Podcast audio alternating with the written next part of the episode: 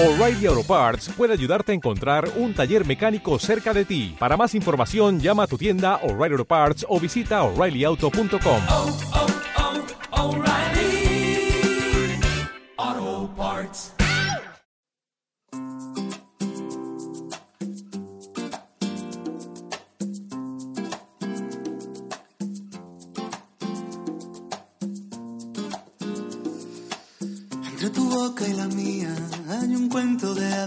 siempre acaba bien.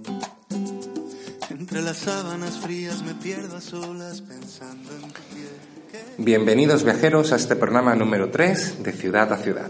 En esta ocasión nos vamos al sur de España, nos vamos a Málaga. Vamos a hablar un poco de Málaga como la ciudad de los museos, el eslogan elegido por las instituciones públicas de la ciudad para promocionarla internacionalmente. En este programa contamos con tres personas, como es habitualmente en el programa. Vamos a empezar hablando con Javier Martínez, del Lápiz Colorado, que nos va a hablar un poco de arte y de cultura dentro de la ciudad. También contaremos con Pedro Ramírez, del Boquerón Viajero y Auténtico Nueva York, que nos contará un poco sobre cómo es la ciudad, sus rincones, sus platos más típicos, sus barrios más interesantes, etc.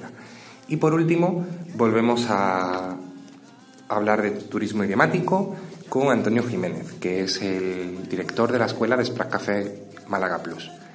Así que nada, eh, siéntense, acomódense y empezamos.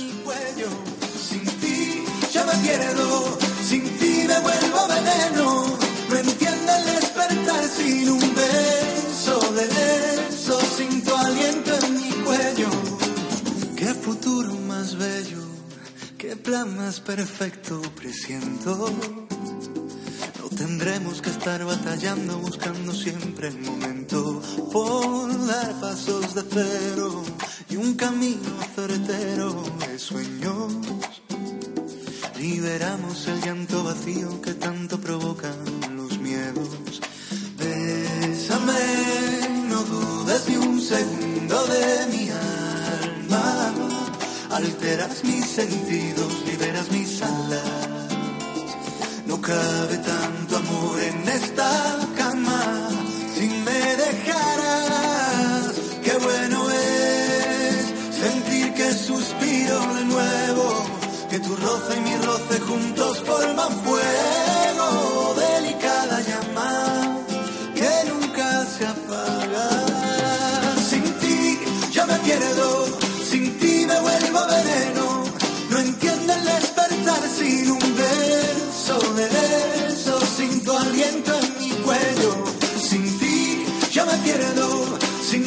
vuelvo veneno. No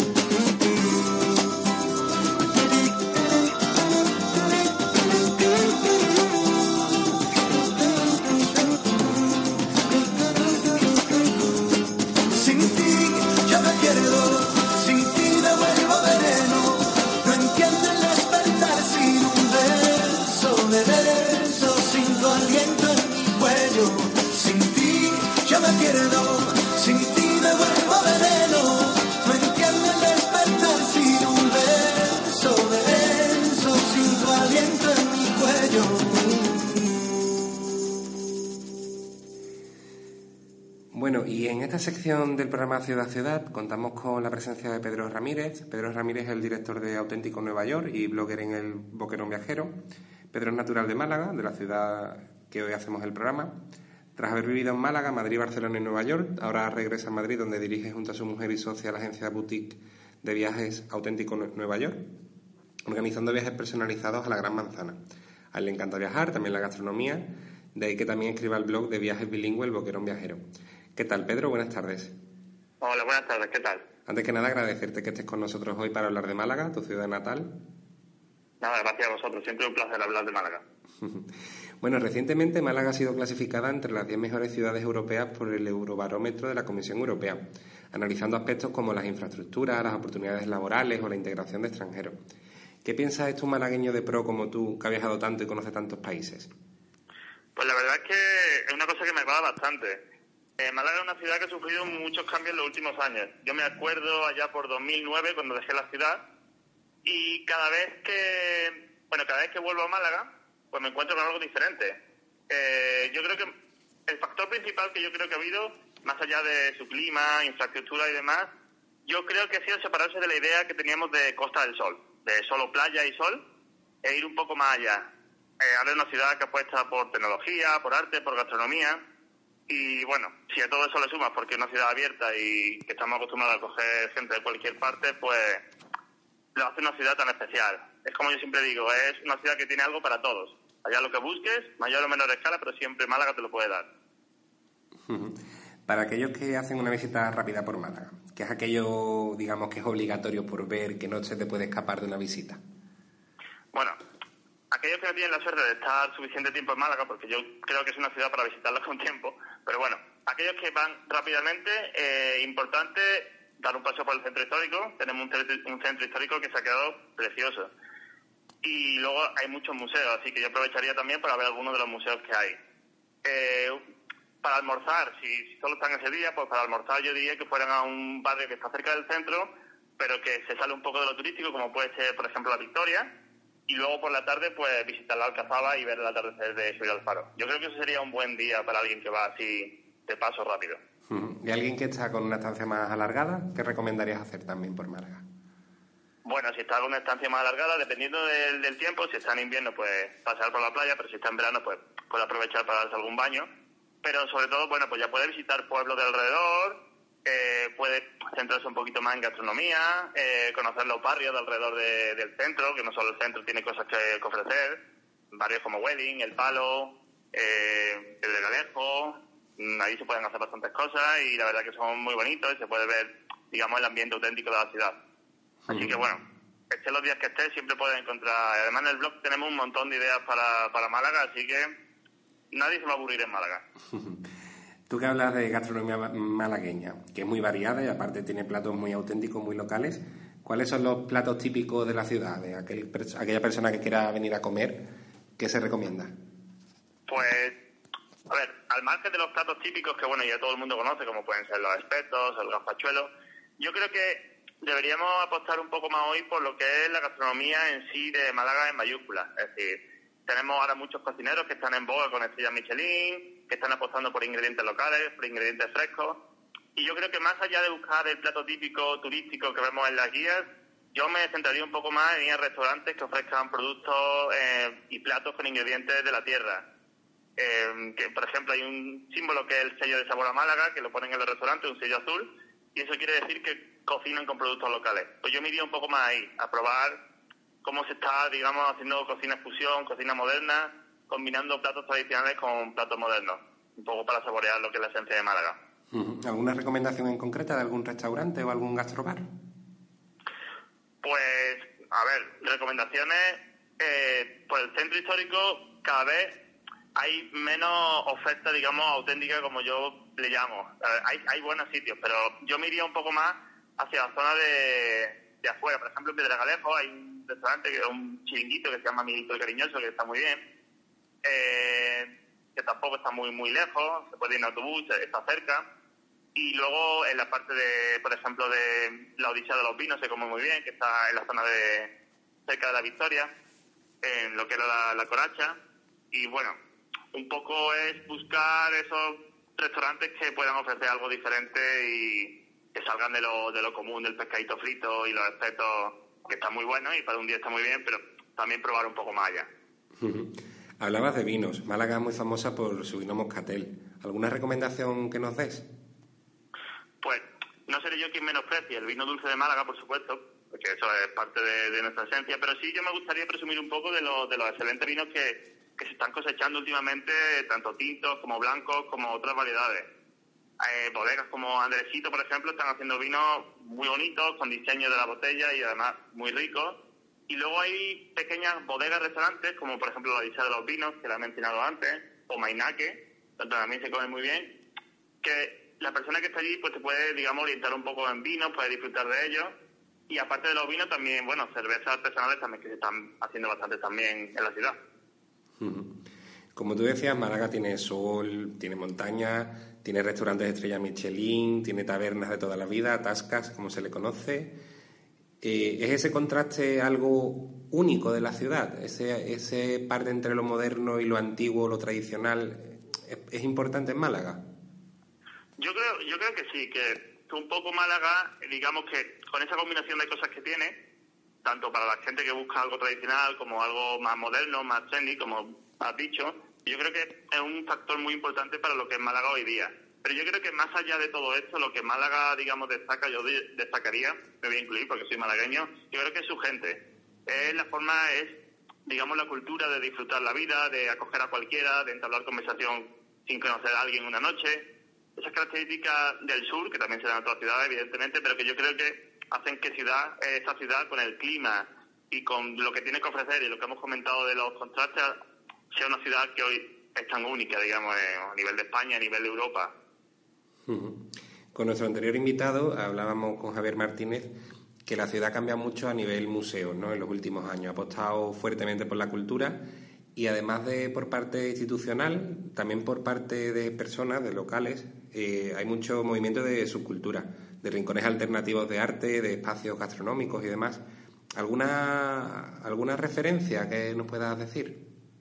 Pues mira, sí que es verdad que se están haciendo un, montón de movimientos artísticos y sitios como la Térmica o la Casa Invisible, la Casa Amarilla, son estupendos para asistir a eventos, charlas, mm, cosas nuevas que se están haciendo, eh, también para exposiciones, para de pintura. Yo creo que esos tres sitios a mí personalmente me gustan mucho como, como ambiente alternativo. Luego también el street art, el arte callejero que se está, que se está haciendo por la, la zona del Soho. Y luego un bar que me gusta, una cafetería que me gusta mucho, que tiene así un ambiente alternativo, es el Reciclo Café. Eh, con todo esto, unido también un poco a la renovación que está viendo con los mercados locales, que están haciendo con, bueno, tipo eh, gourmet, yo creo que todo eso está haciendo un poco también que Málaga salga de lo tradicional y se meta un poco también en lo moderno, alternativo, y la verdad es que es bastante interesante si quiere visitar ese lado. ¿Cuál es tu paseo callejero favorito por Málaga, Pedro? Pues esto sí que va a sonar un poco típico, después de comentar todas estas cosas diferentes de Málaga, pero yo creo que lo que más, digamos, me, me gusta a mí cuando voy a Málaga es pasear junto al mar y ver el atardecer. Yo creo que esa paleta de colores que tiene el cielo de Málaga al atardecer con el sonido de las olas, yo creo que eso es lo que me ha hecho de menos cuando estoy viviendo fuera, ahora que estoy viviendo fuera. Yo que vivo aquí en Málaga, en la ciudad, yo siempre digo que un buen lugar para ver ese atardecer es, por ejemplo, los Baños del Carmen, que es un que es un bar que está encima del, del mar, tiene playas también. Y que se ve un poco todo lo que es el centro de la ciudad, el puerto marítimo, y que es un buen sitio para tomarte un café o una cerveza y disfrutar un poco del atardecer, ¿no? Totalmente de acuerdo, sí que es verdad. ¿Y qué otras cosas nos puedes contar de Málaga, Pedro, que se me hayan olvidado en el tintero? Pues yo creo que hemos hecho un buen resumen de lo que ahora mismo Málaga ofrece como, como ciudad. Es básicamente el hecho de que todo el mundo puede encontrar algo en Málaga que hacer o que ver, ya sean museos, ya sea arte, ya sea gastronomía, ya sea playa, y luego aparte también hablar de los pueblos cercanos de Málaga, de la provincia de Málaga, que tan bonitos pueblos tiene, de mar, de montaña, y que tan rica gastronomía también tiene. Yo creo que todo ese conjunto hace que Málaga hoy día pues sea esa ciudad tan importante y tan referencia que está a nivel mundial, podríamos decir, porque incluso ha salido en New York Times. Ya por último, ¿qué, qué pueblecitos, qué rinconcitos pequeños de la costa malagueña o del interior malagueño son, son los mejores para ver? Bueno, yo más que mejores diría, pues, cuáles así me vienen a la cabeza que, me gusten, porque bonitos son muchísimos y se me van a olvidar, seguro. Pero, por ejemplo, Comares es un pueblo que me parece precioso. Eh, Carratraca también me parece un pueblo muy bonito. Mm, eh, Vélez Málaga también es muy bonito. Es que hay tanto Antequera, que sí que es verdad que es una ciudad, pero también está dentro de la provincia de Málaga. Yo creo que es una gran desconocida para muchos y merece la pena visitarla sin lugar a dudas. Aparte, cerca de Antequera también está el Torcal, que es una parte importante de naturaleza para ver, y también está el Caminito del Rey, que se ha reabierto hace un año y poco. No sé si también tienes alguna ruta natural o algún senderismo que hayas hecho para nuestros oyentes recomendarlo. A ver, yo no me puedo considerar ningún experto en senderismo, así que no seré yo quien dé consejos de rutas, pero sí que es verdad que a través de los montes de Málaga se pueden hacer rutas muy bonitas, tanto a nivel amateur como, bueno, pues luego aquellos que quieran, digamos, imprimir un poco más de ritmo. Y luego es verdad que el Camino del Rey se ha reabierto ahora y es precioso. Y luego, pues, el Torcal de Antequera es una maravilla. Yo creo que eso es algo eh, único. El paisaje que allí se ofrece, yo no lo había visto, no lo he visto en ninguna otra parte y yo creo que merece la pena totalmente visitarlo. Pues Pedro, para aquellos oyentes que, que te quieran seguir, como comentaba en tu presentación, estás con, con el blog El Boquerón Viajero y también eres director de Auténtico Nueva York. Pueden encontrarte en redes sociales muy diferentes, que, como Instagram, como, como Twitter. Y quería agradecerte sobre todo esta parte de entrevista, de, de aparte de alguien que es de Málaga, alguien que conoce muy bien Málaga. Y quería agradecerte por estar con nosotros en este programa. Nada, es un placer total. Pues nada, nos emplazamos a la siguiente entrevista y muchísimas gracias por, por habernos recibido. Nada, gracias a vosotros. Málaga la Bella. Voy a recorrer el mundo. No pintaré más la flecha. Ni la hora escrita en el columpio.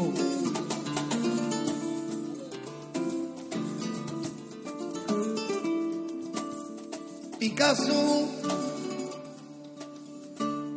y María Zambrano, la repompa y el chaqueta, Juan Breva y Ángel de Álora, Niño la Mora y la Cañeta. Instinto, niño pinto, inocencia, colores. Ya no pintaré más la flecha ni la hora escrita que el columpio se lleva con su risa. Prefiero escribir la palabra sola, sola palabra que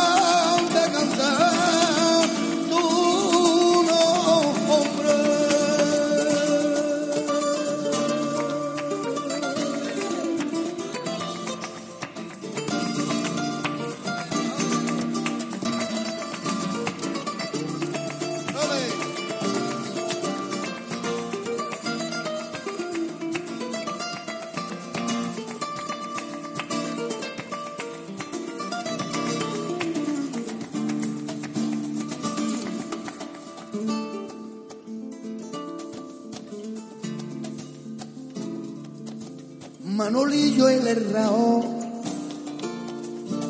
el chino de arte 4, el puente de Tetuán, el cante bueno que escucha en los cuartos, el arte de la pintura revuelto con nuestro cante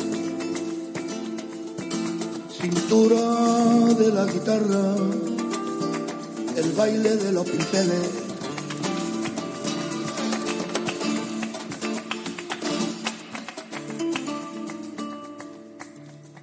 Distinto niño pinto inocencia colores, ya no pintaré más la flecha ni la hora escrita, que el columpio se lleva con su risa. Prefiero escribir la palabra sola, sola palabra que han de cantar tu nombre. Adiós Málaga la bella, voy a recorrer el mundo, ya no quitaré la flecha. La inmigración, el exilio. Picasso y María Zambrano, la reforma y el chaqueta, Juan Breva y a la mora y la cañeta. Distinto niño pinto inocencia colores, ya no pintaré más la flecha ni la hora escrita, que el columpio se lleva con su risa. Prefiero escribir la palabra sola, sola palabra, que han de cantar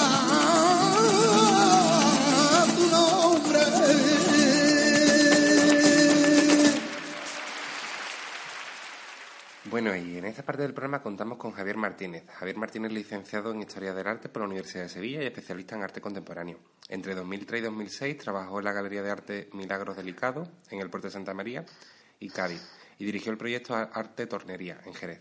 Desde 2011 es el 50% de Lápiz Colorado. Un blog con presencia en redes sociales dedicado a la difusión cultural, especialmente del arte contemporáneo de andaluz. Y la persona ideal para hablar de Málaga. Buenas, Javier, ¿qué tal?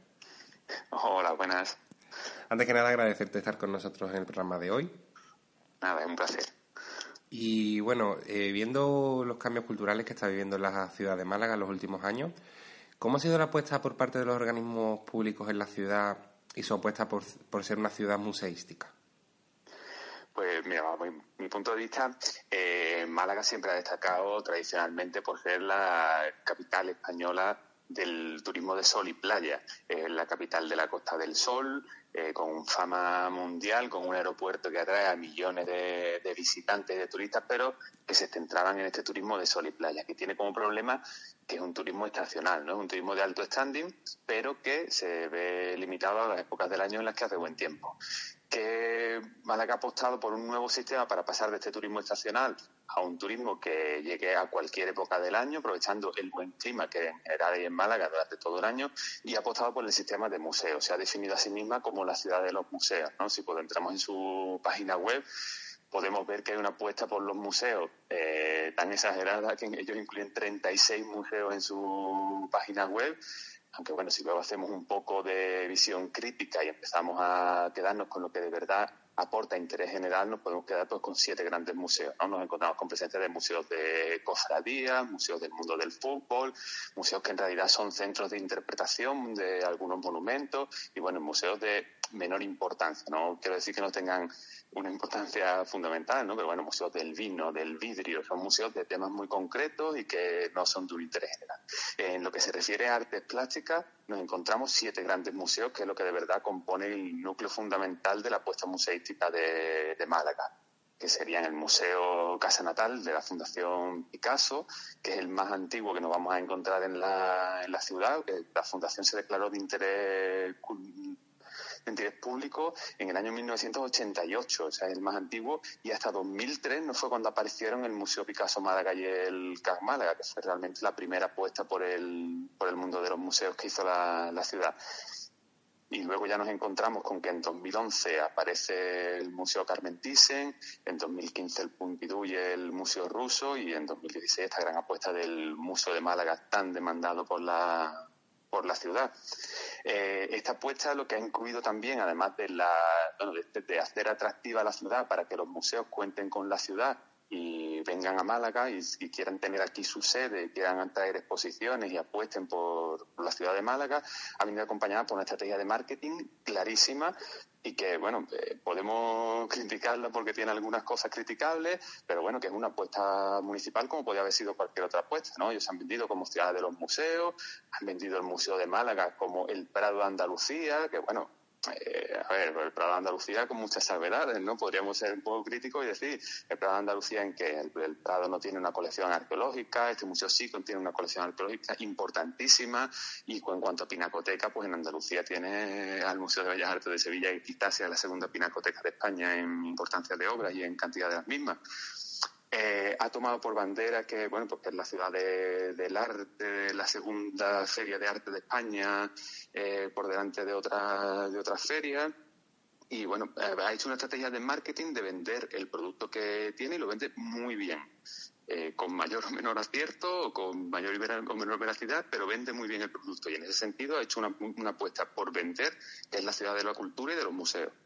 En los últimos años, no solamente eh, los museos, sino que la ciudad también vive un, cambio a nivel estructural, porque parte también importante de la apuesta de los últimos años es hacer un metro.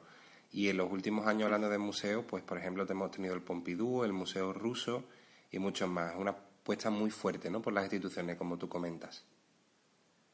Sí, bueno, eh, ellos lo que han apostado, bueno, por eso, por tener una presencia de museos de gran entidad y que, bueno, que hacen una aportación importantísima a la ciudad, ¿no? Picasso, evidentemente, es un nombre que no podemos ni podemos desligar nunca de la ciudad de Málaga, ¿no? Picasso, eh, aunque allí apenas pasó unos años, es verdad que siempre trajo a la memoria Málaga y que, bueno, la familia está muy relacionada con la, con la ciudad, ¿no? Entonces, esta gran apuesta hizo porque en el año 2003, cuando hubo esa primera intención de atraer museos, pues se trajeron colecciones, como la colección que terminó en el Palacio Buenavista, en el Museo Picasso Málaga, y, al mismo tiempo ese museo que es de gestión a través de una empresa, el, eh, no, perdón, eh, bueno, este museo eh, está dirigido pues, por, por José Lebrero, que bueno, es uno de los comisarios más importantes, de los directores de museo y comisarios más importantes que tenemos en España y que trae exposiciones de gran calado. Al mismo tiempo se crea el Centro de Arte, perdón, el Centro de Arte Contemporáneo de Málaga, el CAS Málaga, eh, que está pues, dirigido por Fernando Francés y que también hace lo propio. O sea, trae grandes colecciones, grandes exposiciones, exposiciones de mucho renombre, eh, de manera que pues consiguen que el mundo del arte se centre en, la visión de esos grandes centros. Pasa lo mismo pues con la presencia del Museo Carmen Thyssen, que durante unos años estuvo rondando por varias ciudades a ver cuál era la que se quedaba finalmente con la colección y Málaga apostó pues por hacerle atractiva la oferta a, a, Baronesa y por traer la colección al Palacio Villalón, ¿no? Y ahí trae una colección de un arte pues costumbrista y especializado en una época concreta, pero que aporta piezas de muchísima importancia y exposiciones muy interesantes. Y luego la gran apuesta por los dos museos internacionales, el Centro Pompidou que en diciembre de 2017 ha inaugurado la nueva colección del centro, en esta línea que trabaja el Pompidou, de presentar exposiciones de la colección permanente durante dos años, trabajando sobre aspectos que tienen mucho que ver con el pensamiento contemporáneo y con las cosas que afectan, la, en este caso se llama utopía moderna, afectando un poco pues, a las formas de pensamiento de la contemporaneidad. ¿no? Eh, y el Museo Ruso, con la presencia en Málaga de unas exposiciones de una importancia, o sea, a nivel nacional es lo más importante que, traemos de este arte ruso. Y luego, eh, es verdad que esta gran apuesta, eh, que yo creo que ha sido fundamental para la población de Málaga, ¿no? que ha venido demandando durante tantos años, de por fin dotar de una sede al Museo de la Ciudad, el Museo de Málaga, que se instaló en el Palacio de la Aduana en diciembre de 2016 y que por fin consigue poner en valor las, las colecciones arqueológicas y, de bellas artes que se habían agrupado por la Junta de Andalucía, pues creo que en los años 80. Todo esto que hablamos que es un fuerte impulso gubernamental, institucional, hace también que en la ciudad se creen también movimientos de subcultura y alternativos, ¿no? Como que al final se consuma mucha cultura dentro de la ciudad. ¿Qué puedes contarnos sobre estos movimientos que existen a día de hoy en la ciudad? Sí, pues mira, lo primero que, que se tiene en cuenta aquí es que este, esta apuesta por la cultura lo que termina trayendo es a más cultura, ¿no? Generalmente solemos hablar de que el proceso es al revés. Cuando hay un ambiente cultural, eh, digamos, privado de, en la sociedad, es cuando las, instituciones o los, o los, organismos apuestan por llevar cultura, porque se ve que hay una demanda, ¿no? En este caso ha sido al contrario. Al crear las grandes instituciones se, ha llevado también, a, eso ha llevado también a la creación de espacios más pequeños, ¿no? Eh, había espacios que ya existían, eh, los espacios de la sala económica de Iniciarte, que pertenece a la Junta de Andalucía, la térmica de la Diputación de, Málaga, que además de exposiciones pues tiene conferencias, conciertos y unos ciclos muy interesantes, y había también presencia de empresas de galerías de arte, ¿no? que son al final pues, terminan siendo muy, muy importantes en el mundo de la creación plástica. Estaba Alfredo Viñas, que desapareció recientemente, eh, y sigue estando Isabel Harley y sigue estando la Galería JM, que ha cambiado de dirección y que eh, en realidad trae a Málaga formas de trabajar en el arte contemporáneo que en España no son muy comunes, porque en España las galerías suelen trabajar por, presentando la exposición de un artista o de una exposición colectiva y, esta exposición cambia cada dos, tres meses o el tiempo que fije la galería. Y ellos han traído un sistema de showroom en el que la exposición dura ocho meses y la exposición va cambiando según se vayan vendiendo las obras y según se va. De manera que no hay un discurso narrativo en la exposición, sino lo que se convierte en una muestra de las apuestas que, que hace la galería. Hay un sistema que se utiliza mucho en otros países y aquí en España está muy poco utilizado. Y luego eso ha llevado a que los centros. Eh, eh, digamos, intervengan de alguna manera en el entorno. ¿no? El CAM Málaga fue el primero en, hacer eso. en el ensanche Heredia, en el año 2011, propuso un proyecto de mejora del entorno urbanístico, de reurbanización, que incluía incluso la peatonalización de algunas vías. Esto es una cosa que hablaron con los vecinos, y entre los vecinos, los comercios y el centro de arte hicieron un festival de arte urbano que sacaba a la calle las disciplinas artísticas que habitualmente nos encontramos en los museos. ¿no?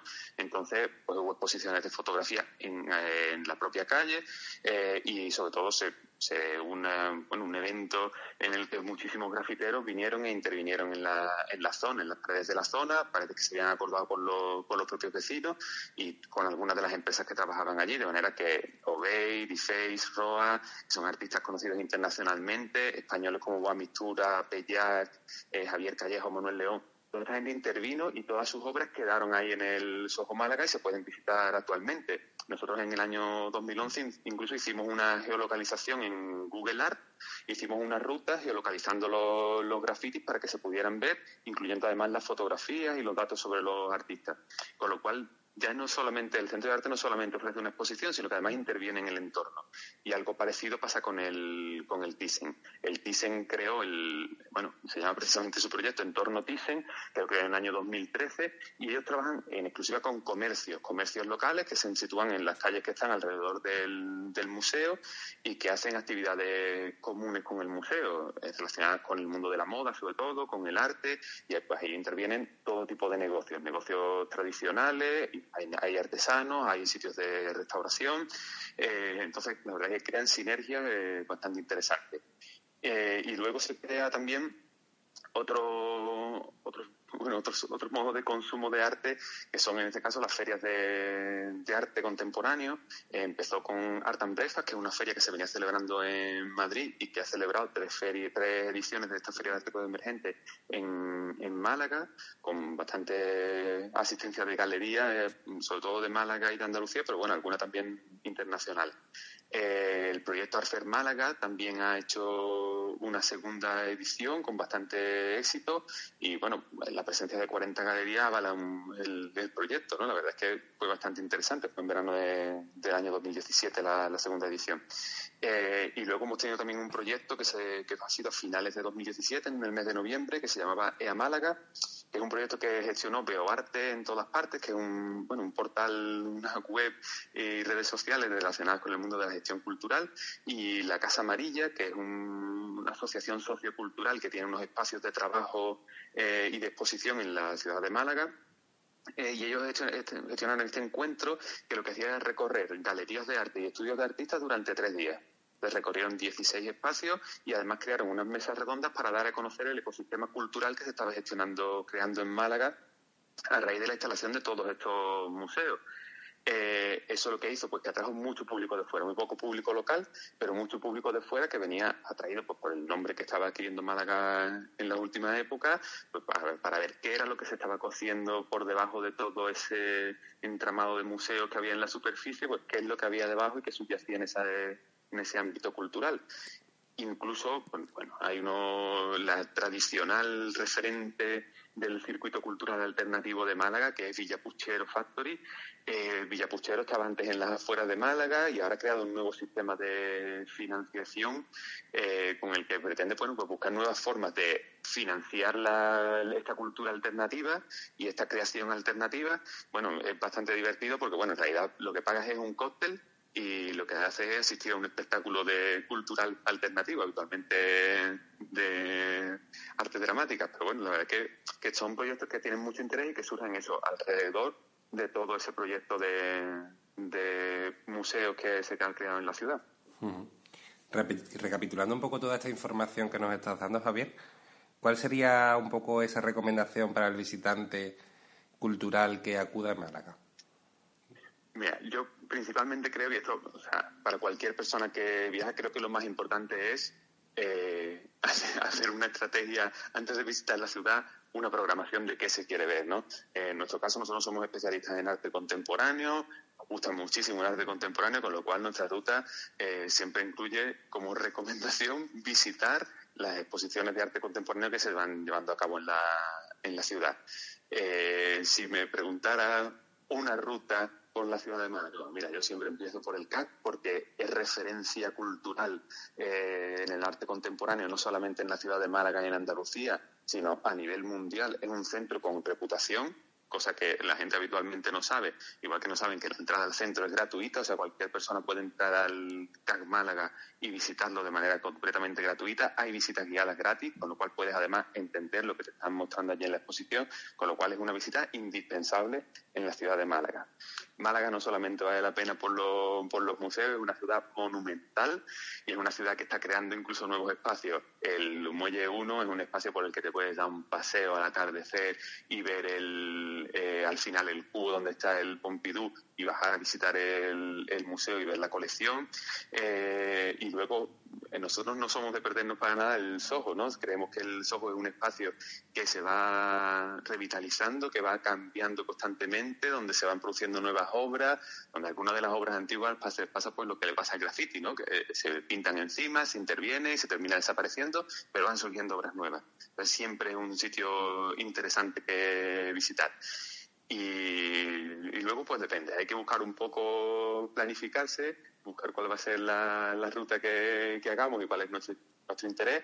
Y siempre que inspirarse, bueno, pues en, yo creo que estos grandes museos siempre nos ofrecen grandes apuestas, ¿no? El Museo Picasso Málaga tiene un director que como comisario creo que, debe ser el más importante que tenemos en España o uno de los más importantes y seguro que siempre que vayas tiene una exposición interesante que ver. Bueno, Javier, para aquellos que, no, que nos están escuchando, pueden, pueden leerte en el lápiz colorado. Sí, sobre todo tenemos presencia en, en, Twitter, el blog lo tenemos solamente para cuando vamos a alguna cosa que de verdad nos apetece mucho escribir, pero bueno, creemos que lo más inmediato para llegar y difundir el arte contemporáneo son las redes sociales, Twitter, Instagram y Facebook. Y ahí os podrán encontrar perfectamente, aparte muy activos. sí. Que pues agradecerte esta, esta entrevista sobre arte contemporáneo en Málaga. Y, y nada, nos vemos en la siguiente ocasión que te vengas por Málaga o, seguramente vayamos por Sevilla. Estupendo, pues muchísimas gracias a vosotros y enhorabuena por el programa. Muchísimas gracias, Javier.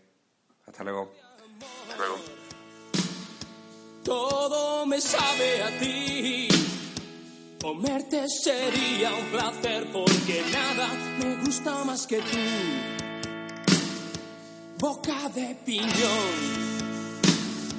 bésame con frenesí. Besarte es como comer palomitas de maíz.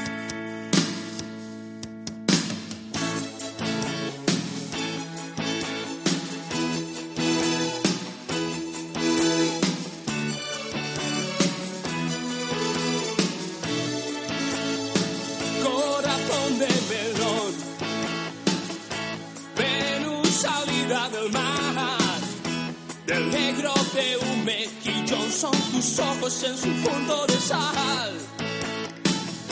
Sabor de amor. Tu olor me da hambre si no estás, mi amor. Puedo desear.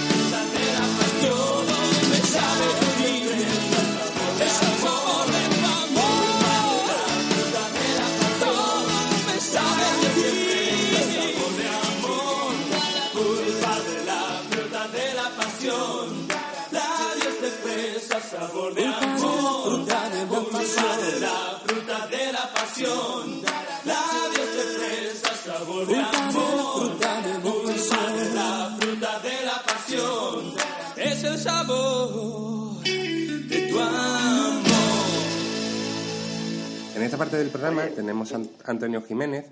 Antonio Jiménez es director de la Escuela de Español para Extranjeros Café Málaga Plus él es diplomado en Ciencias Empresariales por la UMA y analista contable por ISDEC. Comenzó en el año 2000 en la empresa y a día de hoy la dirige. Buenas tardes, Antonio, ¿qué tal? Hola, buenas tardes, Santiago. Pues queríamos de nuevo conocer un poco más sobre el turismo idiomático y sobre todo porque Málaga se ha convertido en un destino eh, preferencial para este tipo de estudiantes. Queremos saber que, cómo es el turismo idiomático en Málaga, qué lo hace diferente a otras ciudades. Bueno, como, como bien dice, Málaga se ha convertido en una de las ciudades preferidas por los estudiantes extranjeros para, para mejorar o aprender su español. Eh, de hecho, en el año 2017, el año pasado, eh, prácticamente 13.000 alumnos eligieron Málaga o su provincia para, para aprender español. Eh, lo que lo hace un poco diferente, bueno, Málaga ya tiene de por sí ciertas potencialidades que la hacen una ciudad muy, muy atractiva. En primer lugar, el aeropuerto Málaga Costa del Sol eh, es em, un aeropuerto con, múltiples conexiones dentro de Europa y no solo dentro de Europa, sino también eh, fuera. Y eh, puesto que el, el billete de avión también es parte del presupuesto de los estudiantes, el que este factor sea tenga un, sea bastante competitivo lo hace muy atractivo.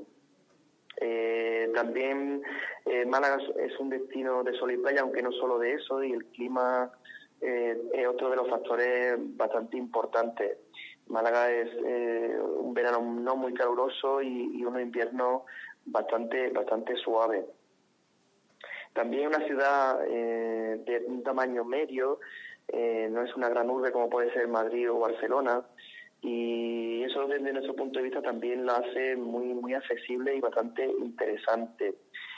Y por último, quisiera destacar también el apoyo institucional que tiene la ciudad por parte del Ayuntamiento y de la Junta y la amplia oferta de centros de español de los que dispone en la actualidad 14 eh, centros fedeles en lo que es Málaga y la provincia.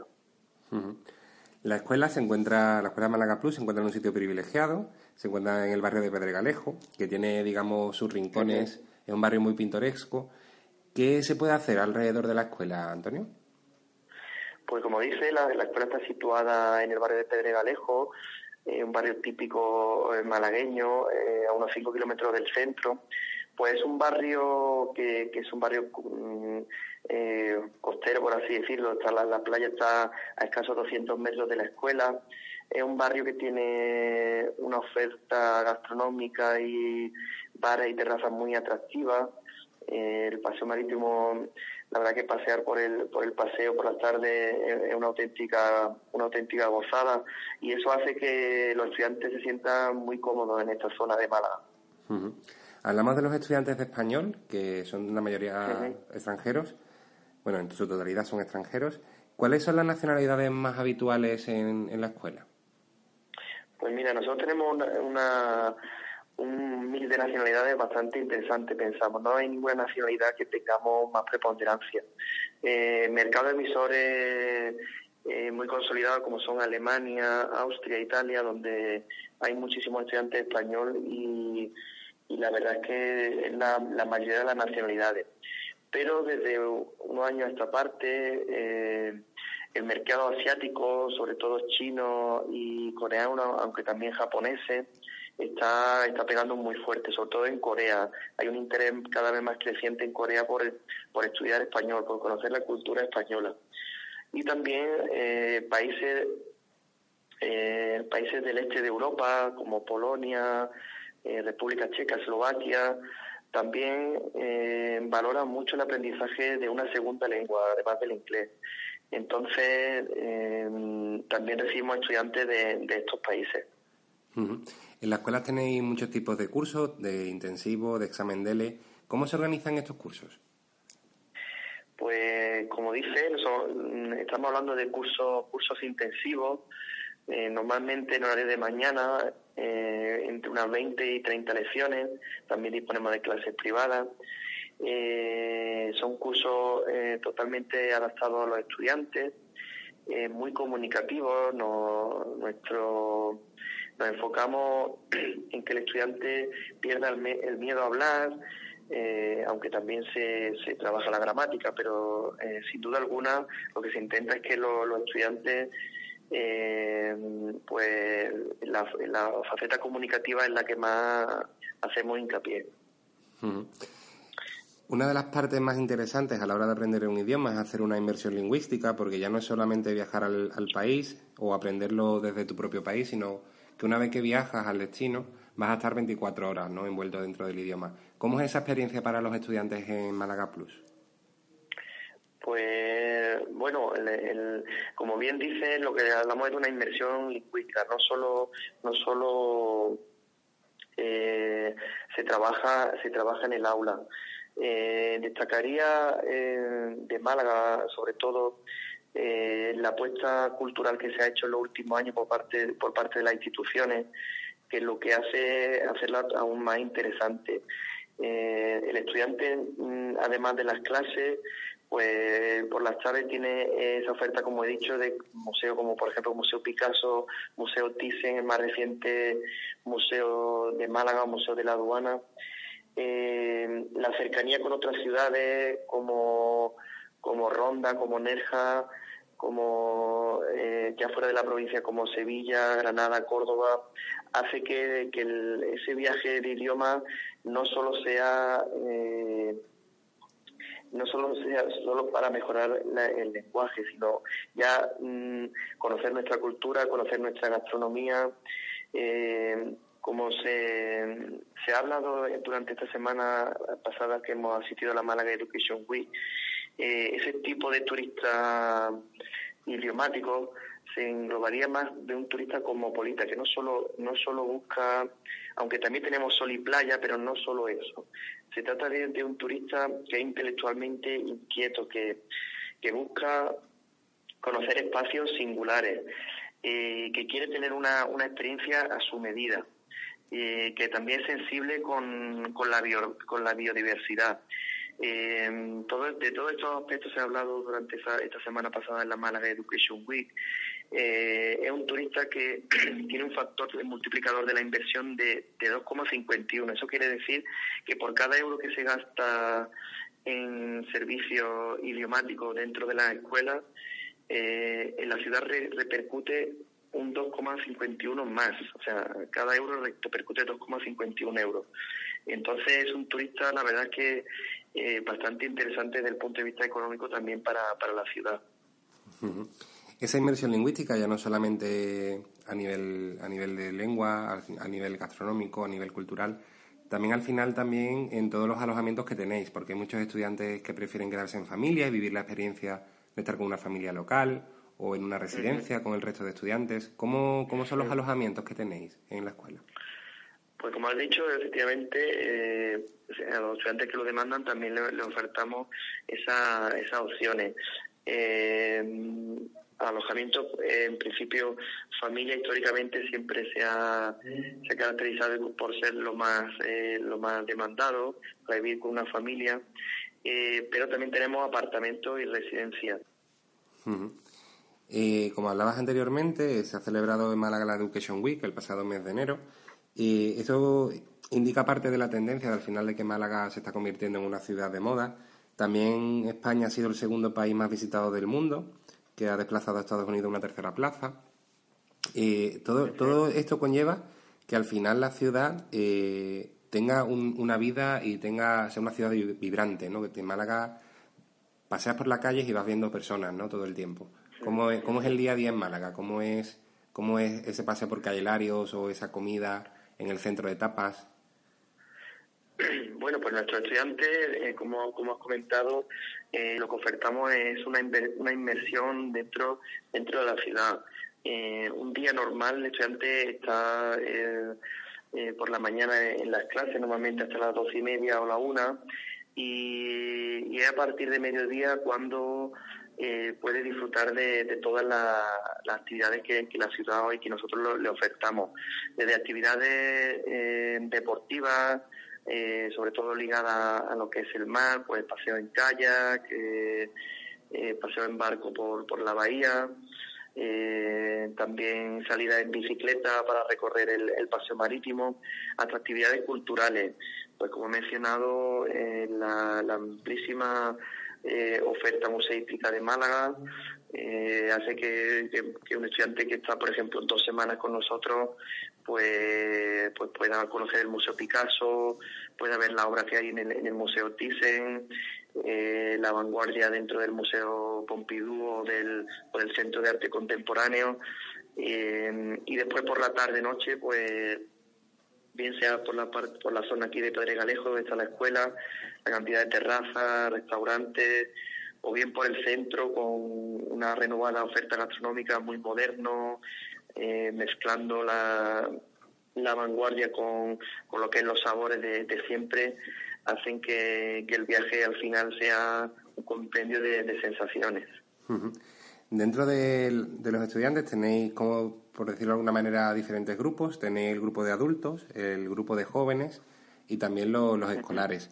¿Cómo, ¿Cómo se adecuan los programas de, de Café Málaga Plus a cada, a cada tipología? Sí, como bien dice, eh, eh, hace unos años el estudiante era un estudiante adulto eh, y eso en los últimos años hemos ido adaptando nuestra oferta porque vemos que hay cada vez más interés por, por grupos de estudiantes adolescentes, o sea, estudiantes que tienen el español como segunda lengua dentro de, de la secundaria, dentro del bachillerato y organiza, organizado por los profesores eh, un viaje normalmente de una semana de duración con clase, con actividades, con, alojamiento, con transfer, lo que sería un programa completo. Todo eso se organiza desde, desde la escuela.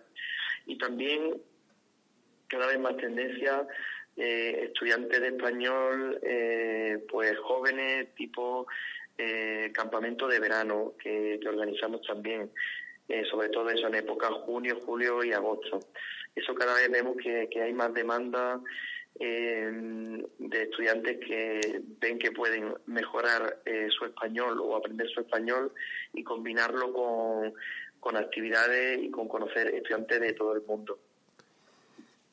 Pues Antonio, eh, nada más que agradecerte que hayas estado en este programa con nosotros, que es el especial de Málaga. A vosotros. Perfecto, Antonio, pues muchísimas gracias y buenas tardes. Muchas gracias a vosotros. Hasta luego.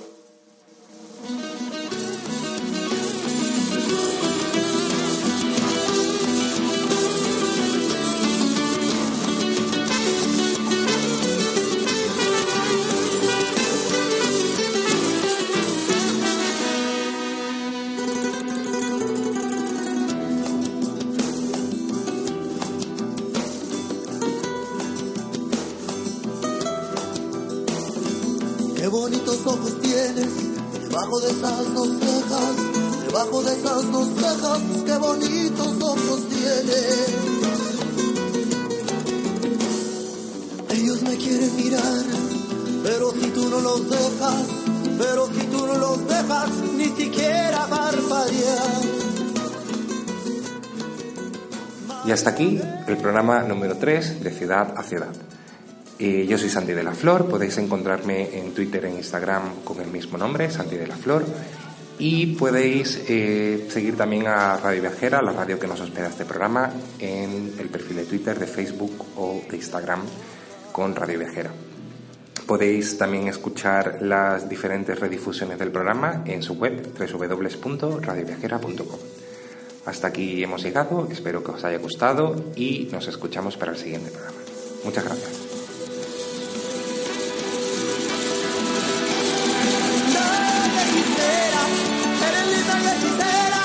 como el cantor de una rosa.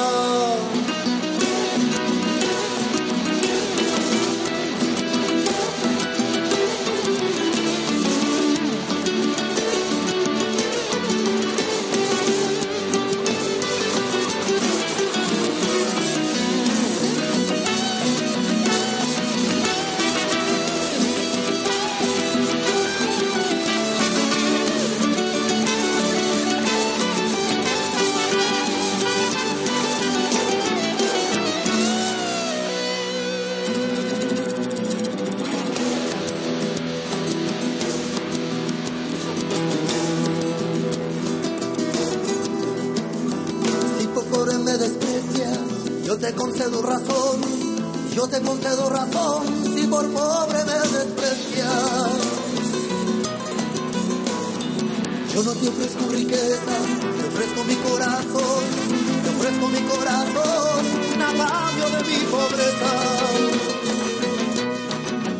Malagueña,